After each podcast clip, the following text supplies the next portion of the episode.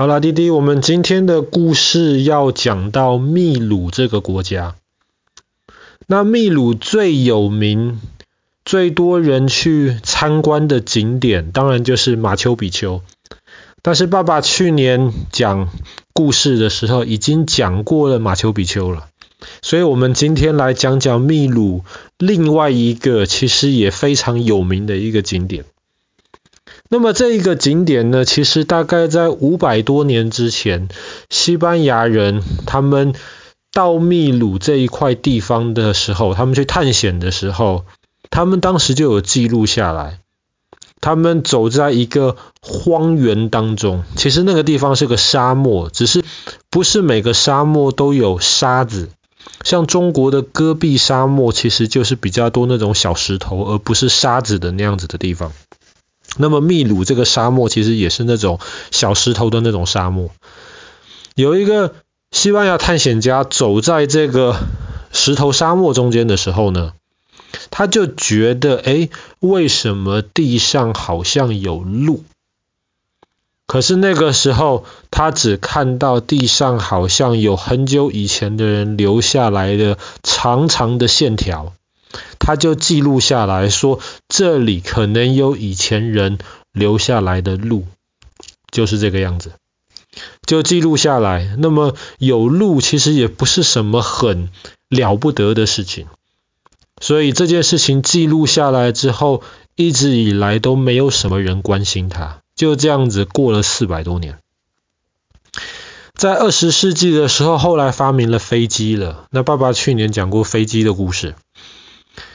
就有一个人，他搭着飞机，小飞机。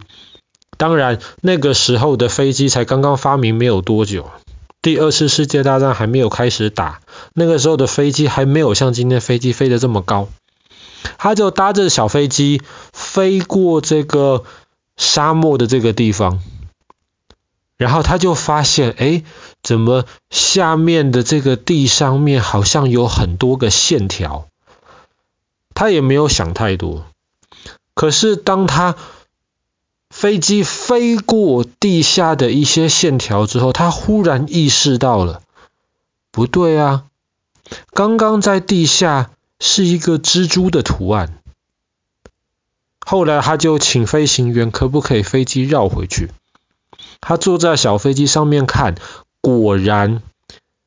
下面的沙漠画了一只好大好大好大的蜘蛛，然后小飞机飞一飞，他又看到了一只老鹰，好大的老鹰的图案在地上。再飞一飞，他又看到了一个更大更大他不认识的一个图案，他就赶快在飞机上面照了一些相片。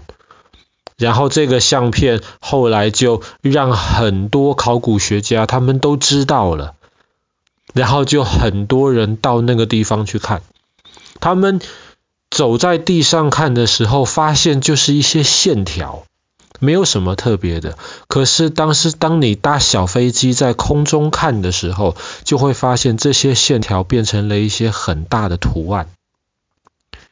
刚刚我们讲过，有蜘蛛，有老鹰，有蜂鸟。我们之前讲过，蜂鸟那种最小最小的那种小鸟。然后有像人的图案，有猴子的图案，甚至有鲸鱼的图案。他们发现，不在秘鲁的沙漠中间画了很多很多画。那么这些线条。构成的画就是我们今天知道的纳斯卡线。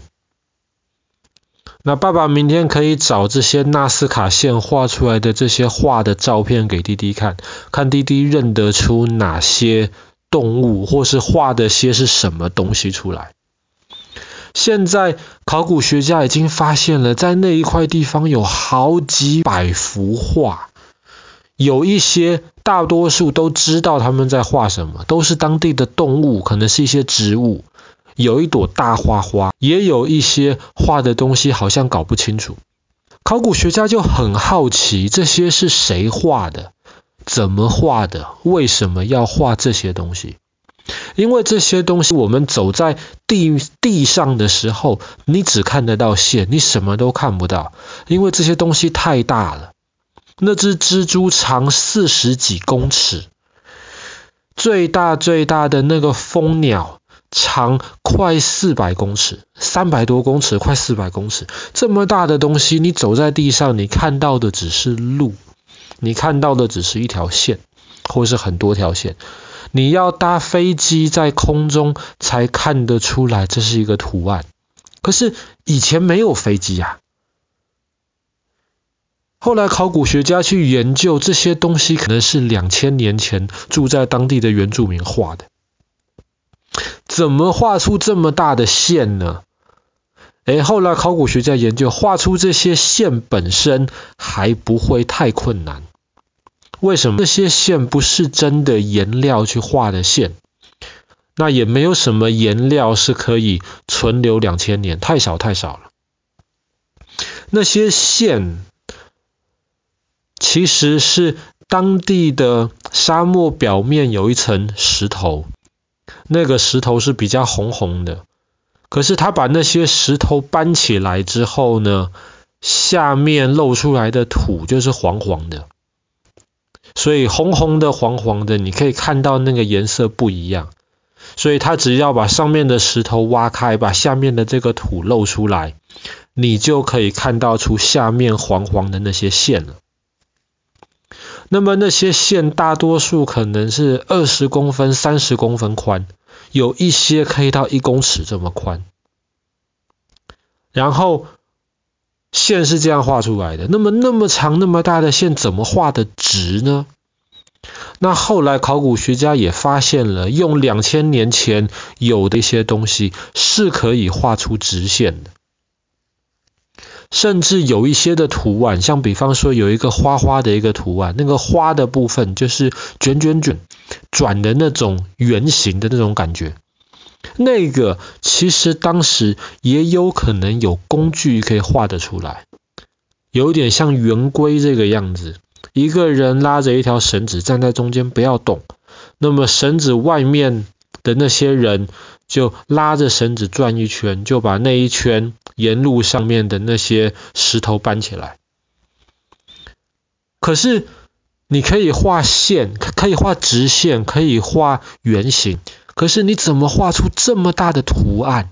你怎么画出四十多公尺长的蜘蛛，或是一百多公尺长的老鹰？怎么画的？考古学家真的想不出来。你说我们现在可以搭飞机，可以用那个 GPS，爸爸去年讲过那个全球卫星的那个定位系统，你还可以勉强在地上画出这么大的东西。可是两千年前的人怎么画的？不知道。那更神秘的事情是，他们为什么要画这个东西？画这个东西是干什么的？比方说，像滴滴或哥哥小时候都喜欢画画，你们拿一张纸就可以在上面画出不同的图案。你们画这个很开心，而且你们看得到你们画什么。可是两千年前生活在纳斯卡的这些原住民。他们根本看不到他们画的是什么东西，这东西这么大，他们为什么要画这么多东西，而且画了上百个？有些考古学家就想说，有没有可能，因为这个地方没有水，而且基本上没有风，就是因为没有风跟没有水，这些图案在地上才可以保持两千年。那么这地方可能之前地底下是有水的。画的这些图案，好像就是要告诉人家地底下的水在哪里。可是如果是这样子的话，需要画到几百个图案吗？可能不需要吧。那有些人想说，这些图案的形状看起来就像是引导外星人降落的机场。那爸爸去年故事也讲过飞碟，讲过不明飞行物体。有没有飞碟？其实我们都不能完全确定。可是两千年前的人，有些人就在猜，是不是飞碟飞在空中？那么他们可以在地上画出这么大的画。那这个纯粹只是猜，这个其实没有人知道到底是不是真的。那有些人又在想说，哎，那么以前生活在这边的原住民，他们可能跟埃及人或是跟玛雅人一样，都是很聪明的。他们可能观察天空的星星，观察太阳跟月亮的位置，他们画的这些东西，可能就是跟天上的星星是有关系的。那有一些是，比方说像英国的那个巨石，或是我们之前讲过那个阿兹特克他们的神庙。其实好像都跟天上的星星排列有一些关系，可是也不至于像纳斯卡这个地方画了几百个图形吧。所以现在考古学家全都很伤脑筋，为什么他们要画这么大的东西？那当然，现在既然知道了有这么珍贵、这么多两千年之前留下来这么大的画。现在就很多人去纳斯卡那边参观，要去参观的话，你还不能在地上走，你还得搭着小飞机飞到空中，让然后才能够亲眼的看到这一些可以说是全世界最大而且啊最有历史价值的这些画作。